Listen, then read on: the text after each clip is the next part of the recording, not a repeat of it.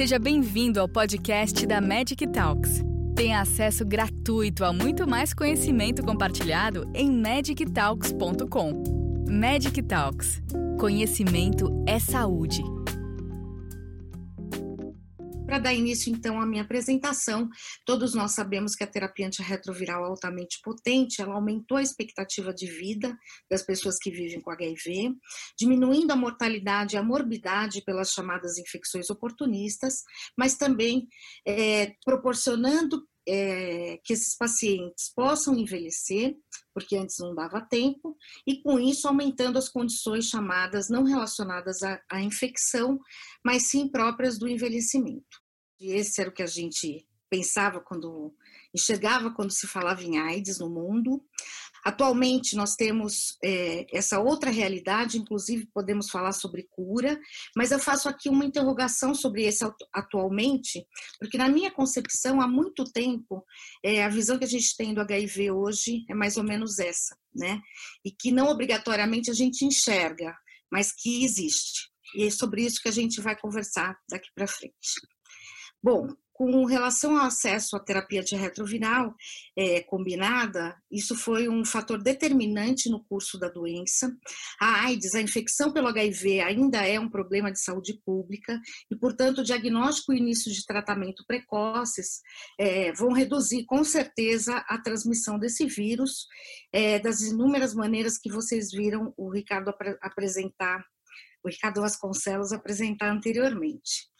É, a UNAID chegou, inclusive, a propor essas três metas, né, 90, 90, 90, até esse ano, mas parece que a gente não teve muito sucesso no que diz respeito a isso. E mais do que isso, apareceu um quarto 90, que é fazer com que essas pessoas vivam com qualidade de vida. Bom, essa é mais ou menos a evolução da AIDS de acordo com o passar do tempo. E falando propriamente das comorbidades, eu vou começar pelo sistema nervoso central, onde vocês podem observar através dessa figura que tem como causa múltiplos fatores para ter um impacto nesse órgão. E mais recentemente, essa publicação tentando nos alertar sobre o sistema glifático, que seria. É, é, alterado por conta da infecção pelo HIV. Só para recordar com vocês uma coisa que para mim também era nova, foi nova, né? O sistema glifático ele é, ele é formado pelos astrócitos, pelos canais de água da acuporina 4 e por espaços perivasculares e tem como função transportar glicose, lipídios, aminoácidos e fatores de crescimento, assim como neuromoduladores. Esses canais de água, é, eles são responsáveis por fazer com que a água transite pelo líquido intersticial e líquor e também tem como função eliminar os conteúdos extracelulares. E parece que quando o paciente se infecta pelo HIV, esse sistema ele é prejudicado, porque a gente observa um aumento dos fatores inflamatórios e ou mesmo a produção das proteínas virais, e esses canais de água que anteriormente encontravam-se na, na porção é, terminal dos astrócitos vão ter uma localização incorreta, mais próxima ao seu corpo, e uma outra alternativa para justificar essa alteração seria a sua expressão reduzida, promovendo então um acúmulo de produtos residuais tóxicos, uma vez que esse sistema não está funcionando adequadamente. O fato é que já há algum tempo, a única coisa que a gente tem é, demonstrado cientificamente para tentar minimizar o dano para a ocorrência desse déficit neurocognitivo nos portadores de HIV é aplicar é, esse score de penetração no sistema nervoso central, atribuindo a cada um dos antirretrovirais uma nota e que somados é, chegassem a um valor no mínimo igual a 7 para considerar que o esquema é neuroprotetor. É, com relação aos próprios antirretrovirais, como já foi dito anteriormente, eles não têm só benefícios, né? Mas a gente já tem ciência disso no que diz respeito à alteração no sistema nervoso central, quando a gente lembra do efavirenz, aumentando aqui é, o risco de suicídio naqueles pacientes que utilizaram esse antirretroviral comparados com os que não utilizaram, e mais recentemente, é, a importância das doenças psiquiátricas, em particular a depressão, como fator é, independente para ocasionar esse déficit. É, essa outra publicação do ano passado tentou avaliar vários é, efeitos do dolutegravir, esse é um estudo de vida real, e no que diz respeito à insônia e também alterações psiquiátricas, mas como vocês podem ver por essa meta-análise, é, não parece que esse antirretroviral tem um impacto significante na ocorrência desses, desses eventos. Falando um pouco de doença cardiovascular, nós também sabemos que ela é multifatorial,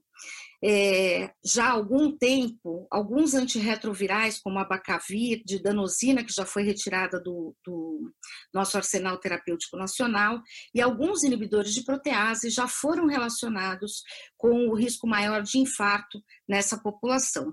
Com relação ao darunavir, eu faço questão aqui de, de reforçar é, corroborando com o que a Melissa já apresentou, que as publicações feitas é, a respeito desse abstract que foi apresentado na CROI de 2017 não encontraram nenhum efeito causal é, atribuído a esse antirretroviral. Com relação às alterações metabólicas, o ACTG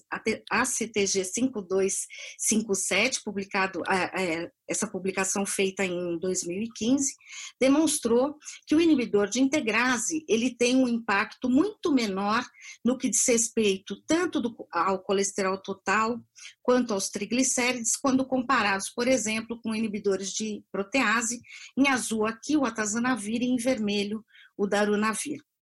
Da mesma forma em que parece que essa classe de antirretroviral, representada aqui pelo Raltegravir, diminui LDL.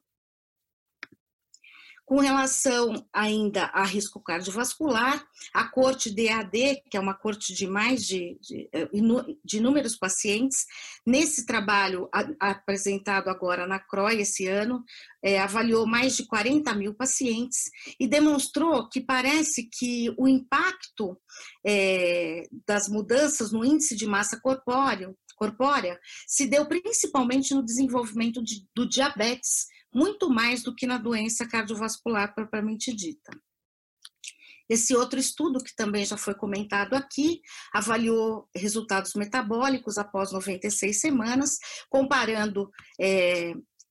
dolutegravir com a coformulação de entricitabina e TAF, ou mesmo com tenofovir, com o braço utilizando efavirenz, e a gente viu que o esquema composto por dolutegravir, entricitabina e TAF teve um impacto em termos de síndrome metabólica emergente estatisticamente significante quando comparado, por exemplo, com o braço que utilizou efavirenz. E olha que coisa interessante, já foi comentado aqui também, é, esse impacto é muito menor quando você usa uma coformulação à base de tenofovir. Esses dois estudos, o Gemini, que também já foi comentado em apresentações anteriores, inclusive pelo, no simpósio da GSK, demonstrou que a utilização de terapia tripla, pelo menos do ponto de vista de colesterol, HDL e LDL, teve impacto estatisticamente significante de uma forma mais acentuada quando comparado com o uso da terapia dupla. Então, talvez essa fosse mais uma vantagem da utilização de um esquema é, contendo três drogas. E, obviamente, levando em consideração que essa terceira droga é, quando eu falo em terceira droga aqui, não estou falando só do inibidor de integrase, mas também do tenofovir, que parece ter um efeito aí em diminuir o peso. Mas é, eu acho que não adianta a gente comentar nada disso que a gente tem comentado até esse momento, durante esse, esse simpósio, esse, esse congresso, na verdade, né? Porque se a gente não mudar hábito de vida. Por que, que eu estou dizendo isso para vocês? Porque para aqueles que são tabagistas, o risco de infarto ele é muito maior é, quando comparado com aqueles que nunca fumaram. Então a gente precisa estimular a cada consulta é, a cessação do tabagismo, a gente tem hoje algumas medicações, além do suporte psicológico e psiquiátrico que esses pacientes merecem, uma vez que o tabagismo também é uma doença, nós precisamos a cada consulta reforçar a importância da cessação desse hábito é, aos nossos pacientes. Falando um pouquinho de lipodistrofia, né, a redistribuição anormal de gordura pelo corpo, ela também é multifatorial. E nós temos aqui que a ocorrência desse evento se dá desde o uso do, do início né, do, de, do tratamento para o HIV no mundo. A gente achou que quando os antirretrovirais mais novos viessem, talvez isso fosse modificado, mas parece que é, a gente ainda não teve muito sucesso com relação a isso. É óbvio que o impacto é muito menor, mas até numa discussão recente essa semana, uma colega comentou que alguns colegas, alguns pacientes que tinham lipoatrofia, é, vem observando um acúmulo de gordura nas áreas onde, onde faltava gordura quando iniciaram terapia com inibidor de integrase. Então, isso ainda é muito novo para nós, principalmente levando em consideração que o nosso país é muito grande, nós temos uma heterogeneidade racial muito, também muito grande. Eu não vou me ater aqui aos três próximos slides, porque a Melissa já os explicou é, de uma forma brilhante, mas nós sabemos do impacto da infecção pelo HIV no, no tecido adiposo, assim como a ação dos antirretrovirais, sejam eles timidínicos é, ou não análogos ou inibidores de protease, de uma forma um pouco mais, um pouco diferente, mas também importante do impacto dos inibidores de integrase nesse órgão. É,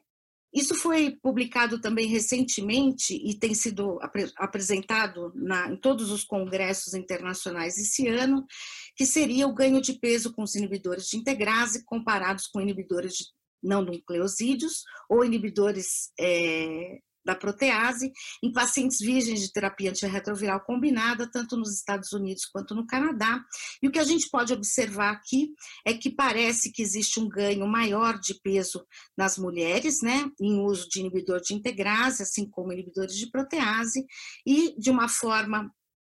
é, mais impactante através desse estudo, é, associado a aumento de peso nos pacientes do sexo masculino. Com relação à doença hepática, nós temos aqui esse quadro demonstrando o quanto os antirretrovirais podem ser hepatotóxicos e nós precisamos estar atentos para a ocorrência disso, principalmente porque eles não, os nossos pacientes não utilizam só é, antirretrovirais, mas sim outra gama imensa de medicamentos que muitas vezes a gente nem sabe que ele está utilizando porque ele não nos conta e no, durante a nossa consulta, muitas vezes a gente também não pergunta, né? Então é muito importante saber se esse paciente vem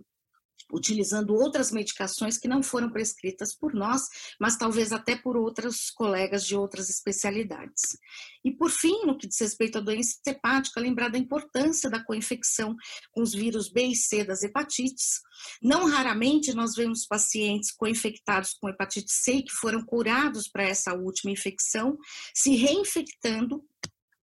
e cursando aí com aumento de transaminases. Então, é importantíssimo a gente continuar rastreando é, a infecção pelo vírus C e lembrar de, va de, vacinar os nossos pacientes, como a colega que falou sobre vacinação é, expôs também de uma forma brilhante, é, para que eles estejam protegidos de alguma forma. No que diz respeito à doença renal,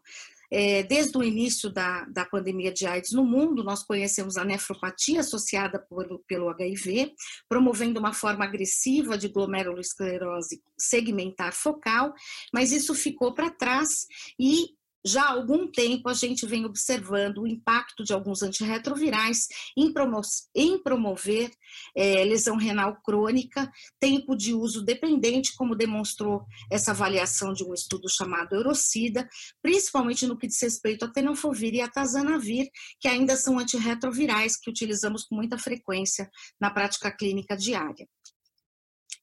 Aqui, só para vocês terem uma ideia do quanto é, outros antirretrovirais também têm algum grau é, de toxicidade renal e que nós precisamos estar atentos para isso. Eu chamo a atenção aqui do dolutegravir e cobicistat pela inibição do ACT2 e do MAT1,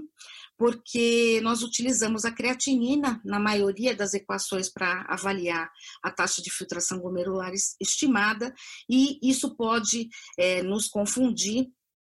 no que diz respeito à injúria renal, assim como quando os pacientes também são portadores de outras comorbidades, como hipertensão e diabetes, e uma vez que essas não estejam controladas.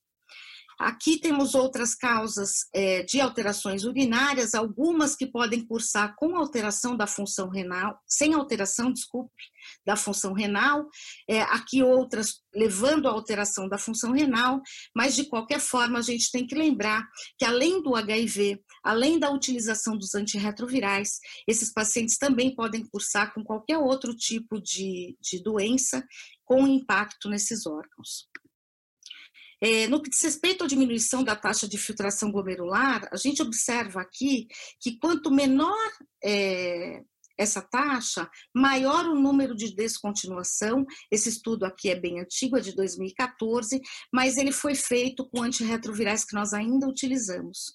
É, e essa descontinuação vai impactar uma vez que o nosso arsenal terapêutico tem diminuído nos últimos anos. Então, é muito importante que a gente observe essa diminuição da taxa de filtração glomerular antes que a lesão renal é, seja aguda ou crônica já esteja instalada principalmente porque isso aumenta muito a mortalidade. Então, mesmo com creatinina normal, eu acho interessante a cada consulta a gente ver se essa filtração vem diminuindo com o passar do tempo. No que diz respeito à doença óssea, ela também é, é, multifatorial. Com relação a fatores atribuídos ao paciente, nós temos aqui estilo de vida, é, desnutrição, o processo de envelhecimento, assim como baixo índice de massa corpórea e outras comorbidades, como doenças hepáticas, o hipogonadismo, mesmo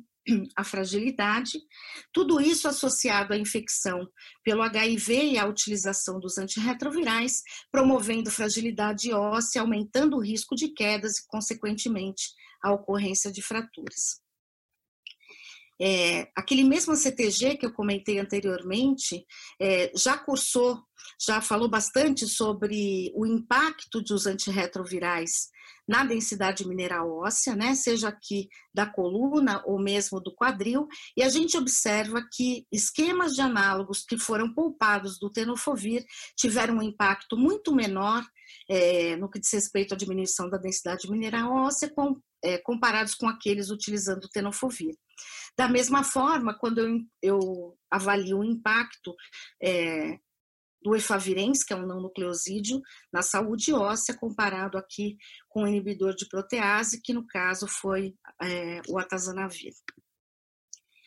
Esse mesmo estudo demonstrou o impacto do inibidor de protease, a, dos inibidores de protease entre si, e a gente observa aqui uma alteração significante quando eu comparo a utilização do darunavir com menor impacto na densidade óssea quando comparado com a atazanavir, da mesma forma que o raltegravir teve um impacto também estatisticamente significante, muito menor é, quando comparado com o inibidor de protease com booster.